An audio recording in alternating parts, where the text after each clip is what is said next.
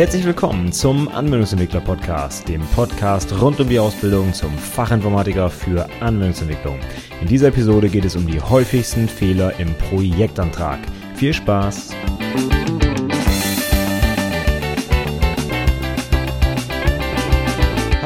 Herzlich willkommen zur 50. Episode des Anwendungsentwickler Podcasts. Yay! Das ist das erste kleine Jubiläum nach, naja, der 42. Episode. Die war natürlich noch viel cooler, ja.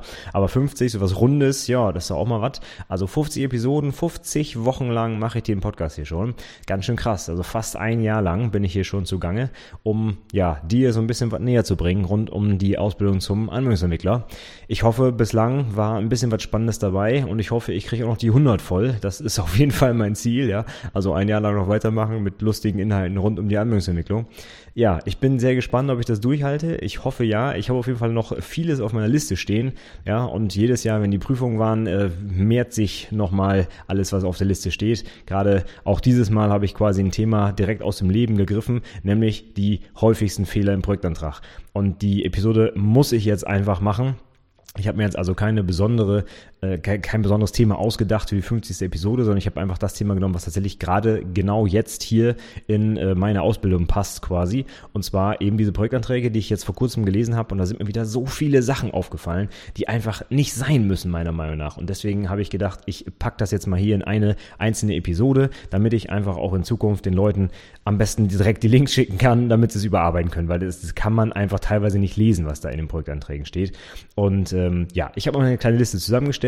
Ich habe die Episode extra die 14 häufigsten Fehler genannt, einfach ja, weil ich mehr nicht gefunden habe. Aber ich glaube, 14 ist schon eine ganz schön stattliche Anzahl an möglichen Fehlern für einen äh, Projektantrag, der vielleicht drei, vier Seiten lang ist, ja. Und von daher würde ich sagen, wir fangen einfach mal direkt mit der Liste an. Nummer eins auf der Liste, weil das wirklich fast in jedem Antrag drin war, den ich gelesen habe. Es ist nicht nachvollziehbar, aber äh, ja, ich weiß nicht, warum die Leute das nicht machen. Es geht darum, dass lange Projektphasen nicht weiter aufgeteilt werden. Und bei lang meine ich wirklich lang. Da haben die Leute teilweise 40 Stunden eingeplant von ihren 70 Stunden Projektzeit und die nicht weiter unterteilt. Das heißt, da steht dann einfach sowas wie äh, 10 Stunden Analyse, 5 Stunden dies und das und hier nochmal 2 Stunden das und dann 40 Stunden Implementierung. Fertig. So, und das geht einfach nicht. Ich kann doch bei einem Projekt, was 70 Stunden lang äh, ist oder für das ich 70 Stunden zur Verfügung habe, nicht 40 Stunden, das sind über die Hälfte der Projektzeit, ja, die kann ich doch nicht einfach nicht verplanen, denn nichts anderes ist es ja, ja. Das heißt einfach nur, ich nehme mir die Hälfte der Zeit für Implementierung, für Programmierung, ja, ich mache da irgendwas, ja, aber was genau weiß ich nicht. Und das geht einfach überhaupt nicht, denn so kann ich überhaupt nicht einschätzen als Prüfer, ob das Projekt eine äh, gewisse fachliche und technische Tiefe aufweist, ja. Wenn ich 40 Stunden einfach irgendwas programmiere, da ist ja überhaupt nicht erkennbar, wie da vorgegangen wird, ob da ein gewisser Prozess dahinter steckt, ob da methodisch entwickelt wird oder einfach wild drauf los programmiert wird im Prinzip. Denn genau das wollen wir ja im Projekt eben nicht haben. Ne? Dass Leute da sich hinsetzen und einfach stundenlang vor sich hin programmieren, sondern wir möchten hier gerne methodisch auf hohem Qualitätsniveau Software entwickeln. Und das können wir nicht, indem wir einfach ja uns über eine Woche lang vielleicht irgendwo hinsetzen, ohne genau zu wissen, was einem am Ende bei rauskommen soll. Also das ist einfach unmöglich für so eine Projektplanung. Das geht einfach nicht.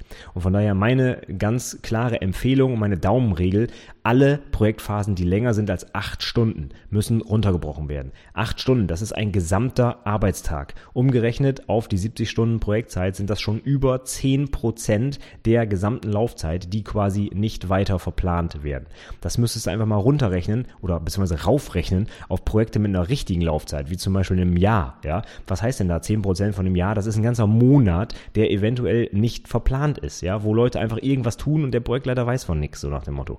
Und das geht einfach nicht. Also, meine ganz klare Empfehlung, acht Stunden absolute Obergrenze, alles was länger ist, weiter runterbrechen. Sodass also die, die größte Zahl quasi im Projektplan, die im Antrag ja eigentlich immer drin sein sollte, dass die halt einfach irgendwie acht Stunden ist. Das ist meine persönliche Empfehlung. Dann kommen wir auch direkt zum nächsten Punkt. Der geht auch so ein bisschen einher mit dem ersten. Zumindest ist er auch, glaube ich, der zweithäufigste, den ich irgendwo dran geschrieben habe. Und zwar, es ist, wird nicht deutlich, dass methodisch hier Software entwickelt wird. Ja, diese Einplanung von 40 Stunden, ohne die genau runterzubrechen, geht eigentlich schon genau in die Richtung. Ja, denn der Prüfling zeigt eigentlich mit dem Antrag gar nicht, wie geht er denn eigentlich vor? Welche ähm, Methoden wendet er zum Beispiel an? Ja, wendet er meinetwegen das Entity Relationship Modell an, um seine Datenbank zu modellieren? Oder ist die Datenbank einfach erscheint die einfach aus dem Nichts, ja? Oder unsere, ähm, meinetwegen objektorientierte Software. Woher kommen die Klassen? Woher kommen vielleicht die Schichten in der Architektur? Entstehen die einfach zufällig oder wahllos? Oder weiß der Prüfling einfach aus dem Kopf, wie man sowas programmiert? Oder kann man irgendwie auch nachweisen, dass hier methodisch vorgegangen wird und dass hier versucht wird, auf hohem Qualitätsniveau Software zu entwickeln und nicht einfach irgendwas hinzuklatschen? Denn das wird aus vielen Anträgen leider nicht deutlich. Da muss ich wirklich davon ausgehen, dass die Leute Leute einfach sich 40 Stunden hinsetzen und irgendwas machen. Und so entwickeln wir hoffentlich in den meisten Unternehmen keine Software, ja. Eigentlich müssen diese Projektanträge von den Ausbildungsunternehmen ja auch er, ähm, ja, erlaubt werden, nicht, aber freigeschaltet werden, ja. Das heißt, normalerweise guckt da auch ein Ausbilder drüber. Und da frage ich mich immer, wer hat denn da drüber geguckt? Da sind teilweise Dinger drin in den Projektanträgen, das kann ich teilweise echt nicht nachvollziehen. Und äh, ein, ein ganz wichtiges Problem, was ich wirklich dabei sehe, ist, dass die Leute nicht vernünftig darlegen können auf drei, vier Seiten oder wie viel Zeit sie auch immer oder wie viel Platz sie auch immer haben für ihren Projektantrag, dass sie da auch mit vernünftigen Methoden rangehen an die Entwicklung und eben nicht einfach nur so Wild-West-Coding machen, so hier, zack, zack, zack und schwupp habe ich dann ein lauffähiges Programm. Das macht man nicht. Und vor allem, selbst wenn man es in der Praxis macht, das mag ja durchaus sein, ja, aber wir machen das nicht als Prüfungsleistung, ja. Das wird entsprechend abgewertet. Also von daher, achte darauf, dass im Projektantrag deutlich wird, dass hier planvoll und methodisch vorgegangen wird und nicht einfach drauf los programmiert wird.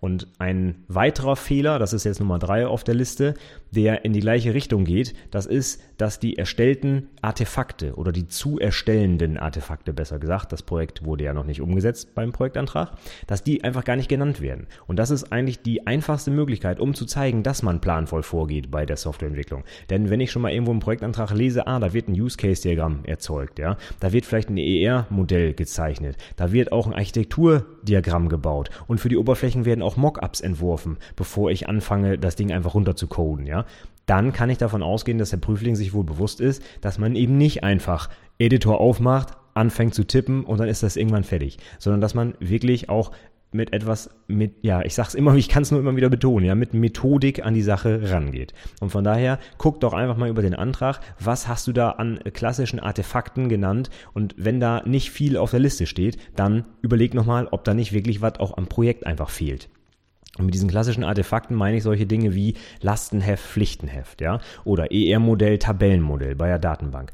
Dann die Standard großen fünf der UML-Diagramme, ja, Klassendiagramm, Aktivitätsdiagramm, äh, Zustandsdiagramm, Sequenzdiagramm, alles, was man irgendwie benutzen kann, um eben seine Software zu planen. Dann in der Architektur würde ich gerne irgendwie eine Architekturskizze sehen oder Schichtentrennung, Package-Diagramm, was auch immer, irgendwie sowas, ja. Prozessabläufe kann ich mit einer EPK auch visualisieren, wenn ich es nicht mit einem Aktivitätsdiagramm sowieso schon gemacht habe, ja. Ich kann auch die völlig Oldschool-Dinger nehmen und zum Beispiel Nassi Schneidermann, Struktogramm, ja, oder Programmablaufplan zeichnen. Habe ich auch noch in einigen Anträgen gelesen, ja. Ich frage mich, ernsthaft, welche Unternehmen das heute noch einsetzen, aber das will ich gar nicht bewerten. Nur dann kann ich wenigstens sehen, dass da irgendwie versucht wird, Dinge zu visualisieren, die vielleicht ähm, recht schwer zu erklären sind, vielleicht irgendwelche komplexen Algorithmen oder sowas, ja. Und anhand solcher Artefakte sehe ich, dass da eben planvoll vorgegangen wird. So, gleich im Anschluss an die vergessenen Artefakte kommt ein weiterer großer Brocken, nämlich die vergessene Wirtschaftlichkeitsbetrachtung. Ich sage es immer, immer wieder. Ich habe sogar mal einen Blogartikel dazu geschrieben. Die Wirtschaft interessiert niemanden. Habe ich es bewusst genannt und dahinter geschrieben Mythen der Projektpräsentation. Denn die Wirtschaftlichkeit interessiert sehr wohl jemanden. Wir befinden uns nämlich hier in einem kaufmännischen Beruf beim Fachinformatiker für Anwendungsentwicklung und da ist die Wirtschaftlichkeit ein absolut zentraler Faktor, gerade auch beim Abschlussprojekt. Und von daher, wenn ich einen Projektantrag sehe, wo nicht mit einem Wort eine Wirtschaftlichkeit, eine Kosten, eine Ressourcenplanung oder eine Amortisationsrechnung erwähnt wird, dann weiß ich, das ist nichts. Denn das deutet darauf hin, dass das auch in der Praxis einfach tatsächlich nicht gemacht wird und der Prüfling sich einfach irgendwas geschnappt hat, was gerade irgendwie so hip war oder äh, was irgendwie sein äh, Ausbilder sich ausgedacht hat oder wie auch immer, aber dass es sich hier gar nicht um ein echtes Projekt handelt. Ja? Und es steht in der Berufsverordnung, dass es sich bei dem Abschlussprojekt um ein Beispiel aus der Praxis handeln muss. Ja, es soll kein ausgedachtes, konstruiertes Projekt sein, sondern es soll einen Realitätsbezug haben. Und in der Praxis setzt kein vernünftig wirtschaftendes Unternehmen ein Projekt um ohne eine Wirtschaftlichkeitsbetrachtung. Niemand oder kein Chef sagt, Mensch, Azubi, setz dich mal drei Wochen weg und programmier irgendwas, was wir danach in die Tonne hauen, beziehungsweise was uns nicht einen Cent einbringt. Ja, das macht kein vernünftiger Chef, wenn er noch die nächsten Jahre mit seinem Unternehmen überstehen will. Also achte darauf, dass in deinem Projektantrag explizit die Wirtschaftlichkeit betrachtet wird. Das heißt, ich erwarte da mindestens mal zwei oder drei Stunden für eine Wirtschaftlichkeitsbetrachtung oder eine und am besten noch eine Amortisationsrechnung obendrauf. So, das ist der Bereich Wirtschaft. Da könnte ich es ja vielleicht noch verstehen, wenn so ein Programmierer sagt, Wirtschaftlichkeit interessiert mich wirklich null. Ich nehme das nicht in Antrag auf. Oder er denkt einfach wirklich nicht dran, ja, weil man ja auch mit Programmierung viel zu tun hat, ja. Aber der nächste Punkt auf der Liste geht dann genau in die andere Richtung. Da habe ich also, ich weiß nicht, wie viele Anträge wieder gelesen, wo nicht drin stand, welche Programmiersprache benutzt wird, ja. Und auch nicht welche Plattform oder Datenbank oder sonst was. Da wird Wunder, was erzählt, was da für ein Projekt umgesetzt werden soll. Aber das, was mich als Prüfer eigentlich auch sehr stark interessiert, ist die Programmiersprache. Und die wird nicht mit einem Wort erwähnt, ja. Ich habe teilweise äh, wirklich mit der Suchfunktion vom, vom PDF-Reader geguckt, ob da wirklich nicht, ob ich da was übersehen habe oder so. Weil ich dachte mir einfach bei einigen Projekten, das kann doch nicht sein. Das liest sich so gut und alles und da wird nicht gesagt, wie das Ding implementiert wird. Also ich finde es schon einen großen Unterschied, ob ich da ein Projekt vor mir habe, was irgendwie mit ABAP in SAP umgesetzt wird oder mit C Sharp oder Java oder Ruby. Das sind einfach ganz andere Plattformen, die haben andere Anforderungen. Und das möchte ich als Prüfer durchaus im Antrag lesen, um einschätzen zu können, zum Beispiel, ob die Zeitplanung richtig ist. Ne? Wenn ich zum Beispiel sehe, ich habe ein Ruby on Rails Projekt, da weiß ich, da muss ich nicht allzu viel Zeit in die Datenbankentwicklung äh, stecken, denn die Datenbank wird mir quasi vom Framework mitgeliefert, wenn ich die Klassen entsprechend programmiere. Ja? Wenn ich dafür irgendwie in einer anderen Software oder in einer anderen Plattform, in einer anderen Programmiersprache Sprache arbeite, da muss ich das wirklich per Hand vielleicht zusammenstöpseln, weil es da irgendwie nichts Vergleichbares gibt oder so, ja. Und das ist für mich als Prüfer schon wichtig, das zu wissen. Und gerade aus Sicht des Prüflings kann ich es überhaupt nicht nachvollziehen, weil das ist doch eigentlich das, wo die meisten Prüflinge eigentlich äh, teilweise auch so mit Herzblut hinterstecken. So, die sind halt nicht Softwareentwickler, sondern die sind zum Beispiel Java-Entwickler oder .NET-Entwickler oder so, ja. Die, die, die leben doch eigentlich teilweise jedenfalls für ihre Plattform und dann erwähnen sie es nicht mit einem Wort in ihrem Projektantrag. Das kann ich nicht nachvollziehen. Also bitte achte drauf, dass in deinem Projektantrag deutlich hervorgeht, welche Programmiersprache, Plattform, Datenbank, was auch immer, also die konkrete Technologie du da einsetzt für dein Projekt. Nächster Punkt auf meiner Liste der häufigsten Fehler im Projektantrag ist, dass die technische Tiefe nicht deutlich wird. Das lag häufig daran, dass äh, der Projektantrag eigentlich so komisch geschrieben war, dass man als Prüfer nicht nachvollziehen kann, was da überhaupt gemacht wird. Ne? Ob da überhaupt eine Zeile Code für nötig ist, um das Problem zu lösen, oder ob man nicht quasi mit ein bisschen Clicky-Clicky und Installation von vorhandenen Programmen das Problem auch lösen könnte. Ja? Und das ist natürlich ein sehr dickes Problem, denn solche Projektanträge müssen wir eigentlich ablehnen. Wenn die nämlich durchgehen und am Ende stellt sich raus, der Prüfling hat nur fünf Zeilen Code äh, konstruiert und ähm, wir müssen uns dann dafür rechtfertigen, warum wir den Antrag den überhaupt angenommen haben, ja, dann haben haben wir irgendwie ein Problem. Und von daher, wenn da irgendwie der Anschein da ist, dass vielleicht das Projekt gar nicht äh, eine gewisse technische Tiefe aufweist, also dass vielleicht wirklich nur sehr an der Oberfläche programmiert wird, beziehungsweise vielleicht nur vorhandene Komponenten zusammengestöpselt werden oder irgendwie kleinste Erweiterungen in bestehende Content-Management-Systeme zum Beispiel eingebaut werden und sowas, dann bin ich also sehr äh, schnell dabei und sage, den Antrag müssen wir ablehnen, weil einfach nicht deutlich wird, dass auch das äh, berufsspezifische oder die berufsspezifische Qualifikation hier gezeigt wird, die am Ende ja nach so einer dreijährigen Ausbildung eigentlich da sein sollte.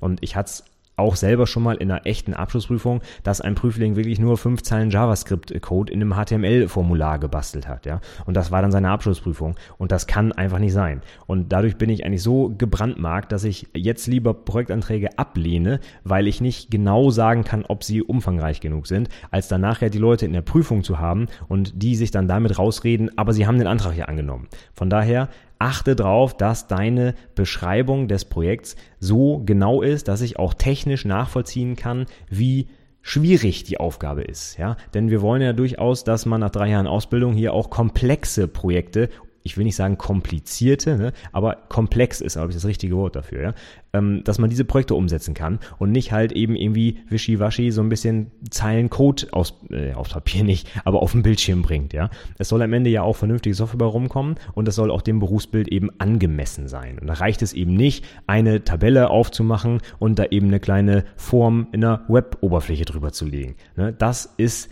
dem Berufsbild eben nicht angemessen. Also von daher achte darauf, dass deine Projektbeschreibung so genau ist.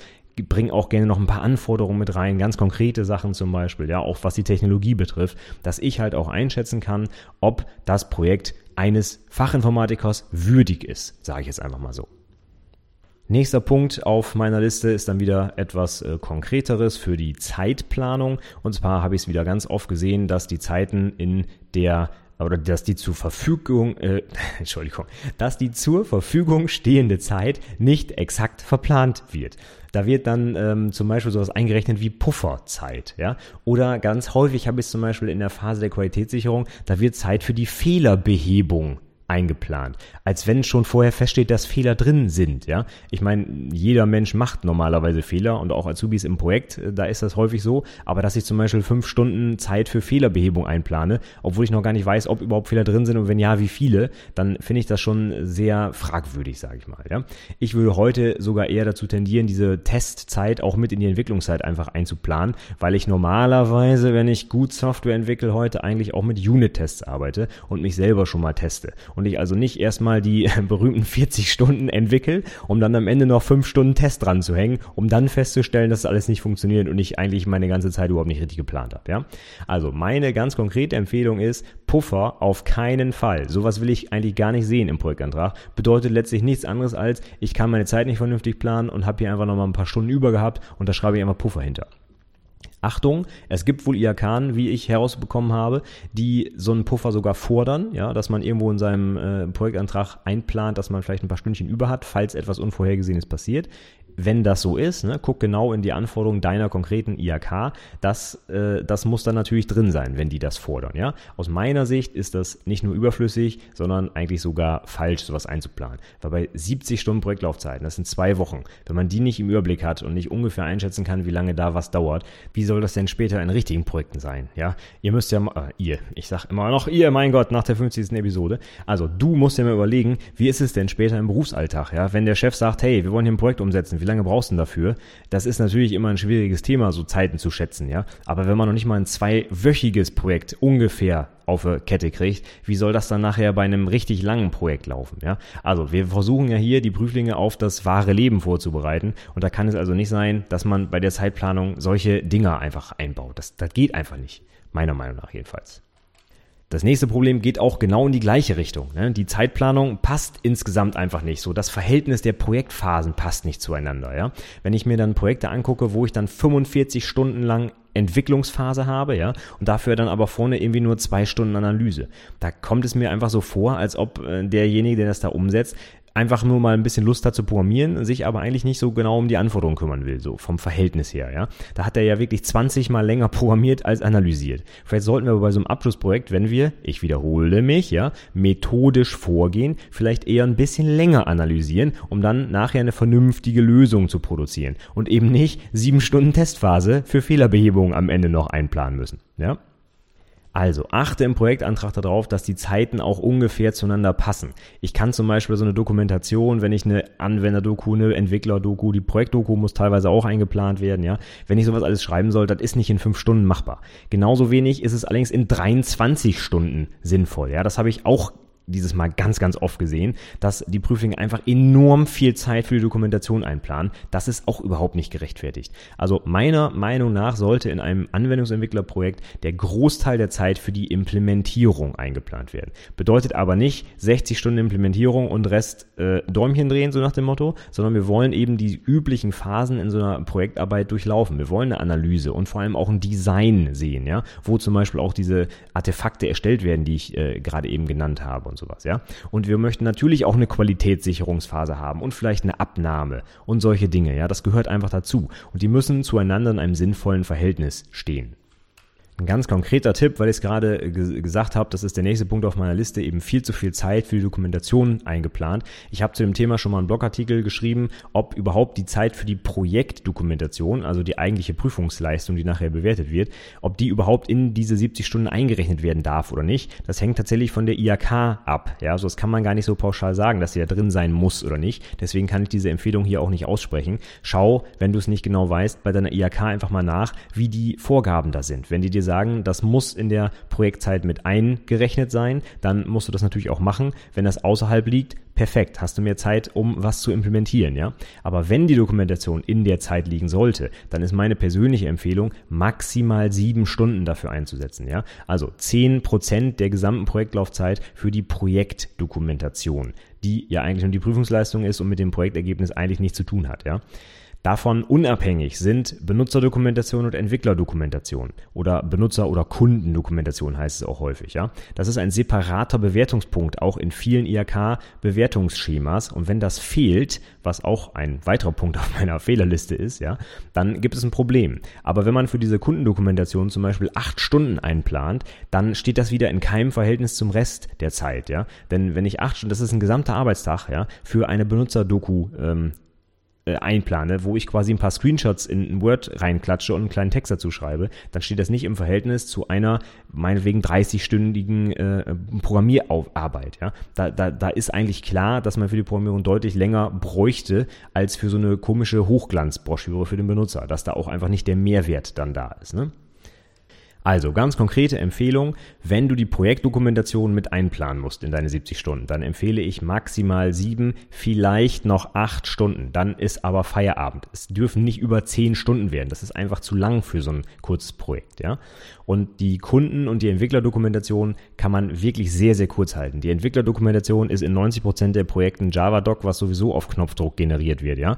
JavaDoc stellvertretend für alle anderen Programmiersprachen, die ein ähnliches Konzept aufweisen, ja, wo ich einfach über Quelltext-Kommentare nachher auf den Knopf drücken kann und dann wird halt so eine HTML-Oberfläche mit irgendwelchen äh, Dokumentationen für meine Methoden und Klassen und so weiter erzeugt. Ja, das meine ich damit. Das ist also vielleicht einzuplanen, ich sag mal mit einer halben Stunde, ja, weil man die Quelltext-Kommentare ja sowieso geschrieben hat und dass man eben ein bisschen schöner, vielleicht muss man es gar nicht formatieren, vielleicht macht das Programm das sogar für einen, ja, aber man muss es dann vielleicht noch irgendwo auf den Server hochladen, damit sich irgendwer das anschauen kann. Halbe Stunde, das reicht dicke aus für sowas, ja.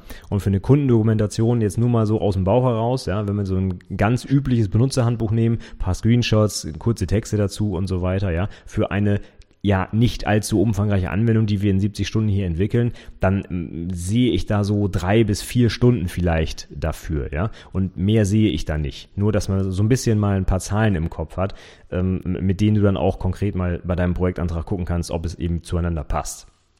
Also, nochmal wiederholt, Projektdokumentation sieben oder acht Stunden, Entwicklerdoku eine halbe, wenn es äh, nicht noch irgendwie mehr Aufwand, äh, wenn nicht mehr Aufwand nötig ist, als einfach nur auf den Knopf zu drücken, um JavaDoc zu erzeugen. Und drei bis vier Stunden für die Kundendoku. Und dann ist Feierabend. Nächster Punkt auf der Liste und der viertletzte auf meiner Liste ist, die Problemstellung ist unverständlich. Und mit unverständlich meine ich wirklich richtig unverständlich. Ich habe Anträge gelesen, da musste ich die ersten paar Sätze mehrfach wiederholen, weil die völlig aus dem Zusammenhang gerissen waren. Der Antrag hat überhaupt keine Einleitung. Es wird überhaupt nicht erklärt, in was für ein Unternehmen ich mich bewege, was überhaupt das Ziel des Projekts ist und so weiter. Da, da muss ich wirklich, also ne, wie gesagt, der Projektantrag hatte keine Einleitung. Der fing eigentlich quasi mitten im Satz nicht, aber mitten in der Problembeschreibung an und da wurde auf irgendwas referenziert, was ich vorher noch nie gehört habe, was aber als selbstverständlich irgendwie vorausgesetzt war vom Prüfling, ja. Und da kann ich dir nur den Tipp geben, überleg mal, wie das auf jemanden wirkt, der überhaupt keine Ahnung von deinem Unternehmen hat. Ja, denn genau das sind die Prüfer, die diese Anträge und nachher auch die Projektdokumentation lesen. Die kennen deinen Betrieb nicht. Die kennen sich mit der IT super aus und auch mit ihrem Betrieb und die kennen vielleicht auch viele andere Betriebe allein durch ihr Prüferamt, ja, und durch ihre ganzen Prüfungen, die sie schon abgenommen haben. Aber im Zweifel kennen sie nicht deinen Betrieb und eure Infrastruktur und was da bei euch läuft und warum diese Software, die du da entwickelst, jetzt so hoch wichtig ist, ja. Aber da wird dann zum Beispiel auf irgendwelche ähm, ja, was hatte ich da? Da wird auf irgendwelche Produktnamen referenziert, so als wenn jeder Mensch die kennen müsste, ja. Meinetwegen irgendwie, also ich kann jetzt keine Beispiele nennen, logischerweise, ja. Ähm, das, ähm, ja, Schweigepflicht und so, weißt du bestimmt. Aber nehmen wir mal, weil ich mich hier gerade im Raum so ein bisschen umgucke, irgendwie ein äh, Boxenhersteller, ja, für eine Soundanlage, ja. Und da wird dann auf irgendwelche konkreten Produktnamen eingegangen von diesen Boxen. Die, die kann einfach kein Mensch kennen, der nicht in dieser Firma arbeitet, ja.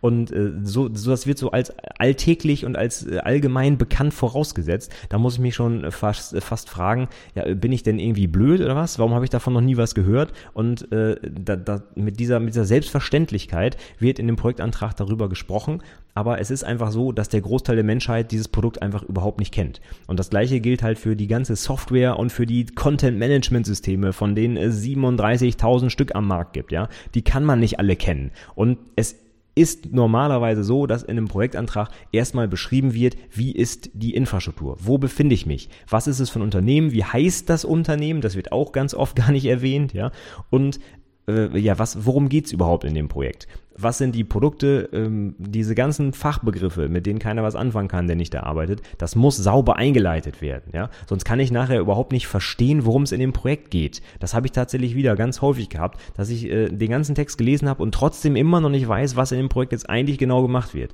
Weil die ganze Infrastruktur und die ganzen Programme, die da erwähnt wurden, die mir einfach überhaupt nichts sagen. Ja? Also von daher achte drauf. Am besten ähm, kannst du es so machen, du gibst im Antrag mal jemanden, der wirklich überhaupt keine Ahnung hat. Was weiß ich. Freund oder Freundin, Mama, Papa, keine Ahnung, einfach mal hingeben und überlegen oder beziehungsweise den lesen lassen und dann fragen, sag mal, hast du verstanden, worum es hier geht? Ja? Ist das für dich eine Einleitung, die alles das erklärt, was man wissen muss, um den restlichen Text zu verstehen? Und wenn die dann sagen, ja, dann hast du es wahrscheinlich richtig gemacht.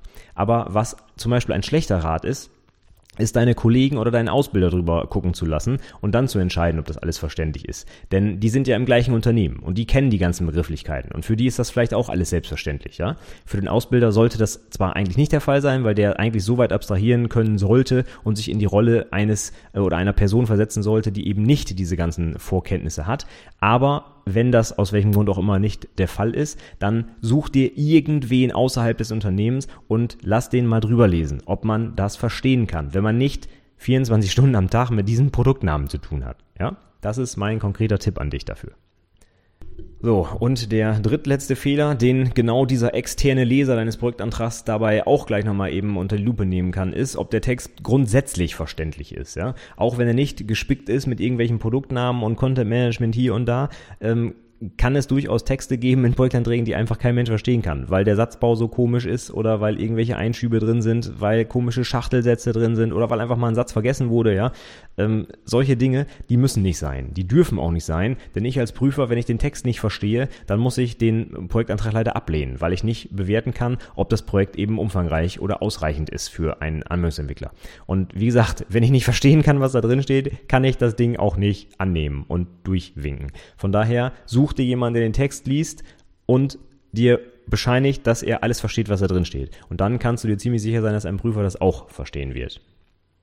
Gut, und zum Schluss haben wir noch zwei eher kleinere Fehler, sage ich mal, die jetzt weniger so in Richtung Technik und äh, ja fachliche Tiefe und so gehen, aber trotzdem wirklich sehr nervig sind aus Prüfersicht. Und zwar Rechtschreibfehler, Grammatikfehler, Interpunktionsfehler in super vielen Anträgen drin, ja. Teilweise in den ersten paar Sätzen des Antrags schon wirklich extrem auffällige Rechtschreibfehler, ja. Und da frage ich mich dann immer, oh mein Gott, wie sieht nachher die Projektdokumentation aus, ja? Da mal ich mir schon aus, was ich nachher dann da auf 50 Seiten lesen muss, wenn ich bei zwei Seiten Antrag schon 27 Rechtschreibfehler finde, ja. Das muss einfach nicht sein. Leute, es ist hier eine Abschlussprüfung und hier geht es um euren Berufsabschluss und hier geht es um deinen Berufsabschluss, ja. Also kannst du da vielleicht nochmal drei Leute drüber lesen lassen, wenn du selber vielleicht ein Problem mit Rechtschreibung hast. Das will ich niemandem vorwerfen. Ich weiß, es gibt auch Menschen, die können das nicht so gut, ja. Das ist auch überhaupt kein Problem, aber dann ist man in der Pflicht und muss sich da einfach Hilfe holen, ja. Und da muss man mal den Ausbilder drüber gucken lassen oder den Chef oder Mama, Papa oder wen auch immer, ja. Aber man kann da nicht einfach was hingeschludertes abliefern, was voll ist mit Fehlern und dann erwarten, dass man dafür noch eine gute Note bekommt, ja. Und wie gesagt, wenn ich so einen Projektantrag lese, der voll mit Fehlern ist, dann kann ich mir schon ausmalen, wie der Code nachher aussieht, ja. Denn eine Qualitätssicherung, die auf simpelste Texte nicht angewendet wird, da kann ich mir einfach nicht vorstellen, dass das dann nachher beim Quellcode, wo es wirklich um was geht, dann auch der Fall ist. Also, bitte hinterlass nicht den Eindruck eines in Anführungszeichen schlampigen Programmierers, indem du einfach Texte voll mit Fehlern abgibst. Lass da jemanden drüber schauen, der dir vielleicht helfen kann, wenn das nicht so dein Metier ist, die Rechtschreibung oder Interpunktion, was auch immer, gerade Komma, Fehler und so, ja, sind auch immer sehr, sehr häufig anzutreffen. Dann hol dir einfach Hilfe. Und der letzte Punkt für heute auf meiner Liste der 14 häufigsten Fehler ist die Wahl der Ich-Perspektive. Da habe ich schon mal einen Blogartikel zugeschrieben, warum man die Projektdokumentation nicht in der Ich-Schreibweise ausformulieren sollte. Also zum Beispiel sowas wie dann habe ich mich entschieden, das so und so zu machen. Oder mein Ausbilder und ich trafen die Entscheidung, tralala. Ja, solche Sachen gehen einfach nicht. So formuliert man eine technische Projektdokumentation nicht. Und so formuliert man auch den Antrag bitte nicht. Ja? Ich will nicht sagen, dass es da jetzt irgendwie drei Noten Abzug für gibt, nur weil ich das Wörtchen ich da lese, aber es liest sich einfach nicht so schön und es stellt sich automatisch irgendwie schon die Idee ein, dass da einfach nicht so professionell gearbeitet wird. Denn wenn man das tun würde, dann wüsste man, dass man solche technischen Dokumentationen eben nicht in der Ich-Form schreibt. Ich will es jetzt gar nicht zu weit ausformulieren. Ich habe es, wie gesagt, schon mal äh, im Blog geschrieben. Gibt es dann einen Link in den Show Notes dazu. Aber achte darauf, dass dein Projektantrag eben in der Passivschreibweise geschrieben ist. Also nicht sowas wie, ich habe mich entschieden, das so und so zu machen, sondern, keine Ahnung, es wurde die Entscheidung getroffen, das so und so umzusetzen. Ja? In einer sachlichen, neutralen, passiven Schreibweise. Das ist wichtig für solche technischen Dokumentationen. So, jetzt haben wir's. Ich bin durch mit meinen 14 Fehlern. Ich glaube, du hast vielleicht gemerkt, dass es ein sehr emotionales Thema für mich war, ja, weil ich einfach so genervt bin von diesen Anträgen, die ich da lesen musste, ja.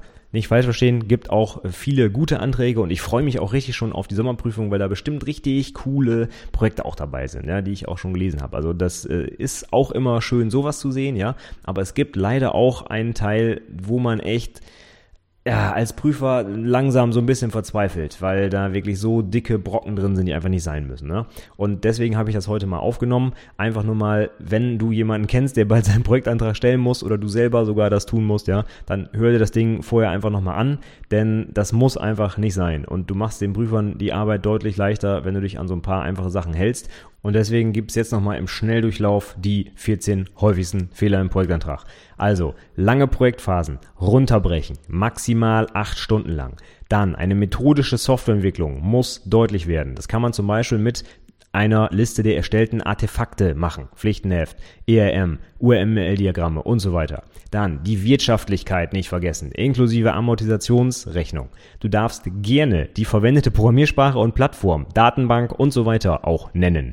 Mach deutlich, dass dein Projekt eine gewisse technische Tiefe aufweist, die eines Anwendungsentwicklers angemessen ist und versuche die Projektzeit exakt zu verplanen, nimm keine Pufferzeiten oder sonst was da rein und komm genau auf 70 Stunden, ja?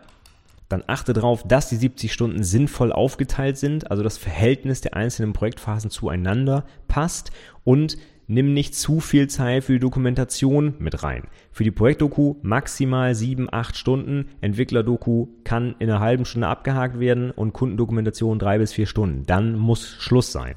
Achte aber darauf, dass du eine Benutzer- und Entwickler-Doku einplanst, falls das für dein Projekt sinnvoll ist. Das ist nicht immer so, ja.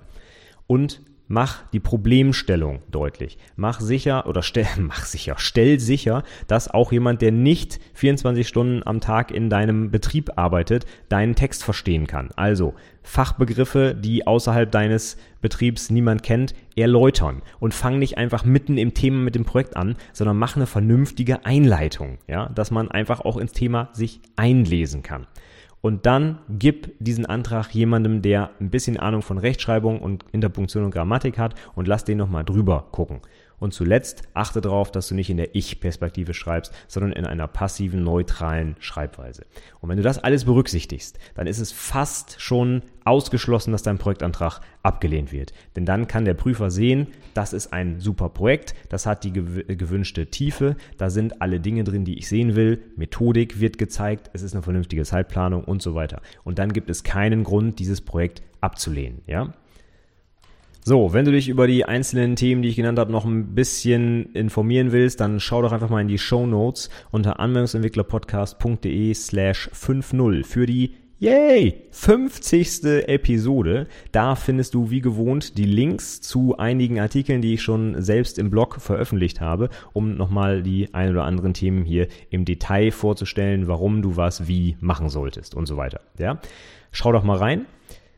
Und wenn du schon dabei bist, dann guck doch mal in den Blog von letzter Woche. Da habe ich nämlich auch passend zur Projektpräsentation meine Meinung mal kundgetan zum Einsatz eines Laserpointers. Meine Kurzfassung, kein Laserpointer verwenden, immer irgendwie anders versuchen, Dinge hervorzuheben. Warum und was die genauen Nachteile sind von einem Laserpointer, kannst du im Blog nachlesen. Und am Freitag habe ich noch ein paar nette Links ähm, ja, eingestellt zum Thema Java 8.